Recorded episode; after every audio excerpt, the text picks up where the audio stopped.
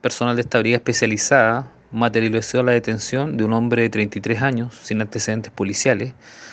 por su responsabilidad en el homicidio con arma cortante de un joven de 24 años, hecho ocurrido el día lunes 25 de diciembre en horas de la noche en el sector Carretera Austral, Puente Chamisa, conforme al trabajo efectuado en el lugar y las diversas diligencias como entrevistas a testigos y familiares, se estableció como dinámica de lo ocurrido que ambos sostuvieron una riña ese día, producto de lo cual y las lesiones recibidas por la víctima fallece al momento de ser atendido en el hospital de Puerto Montt.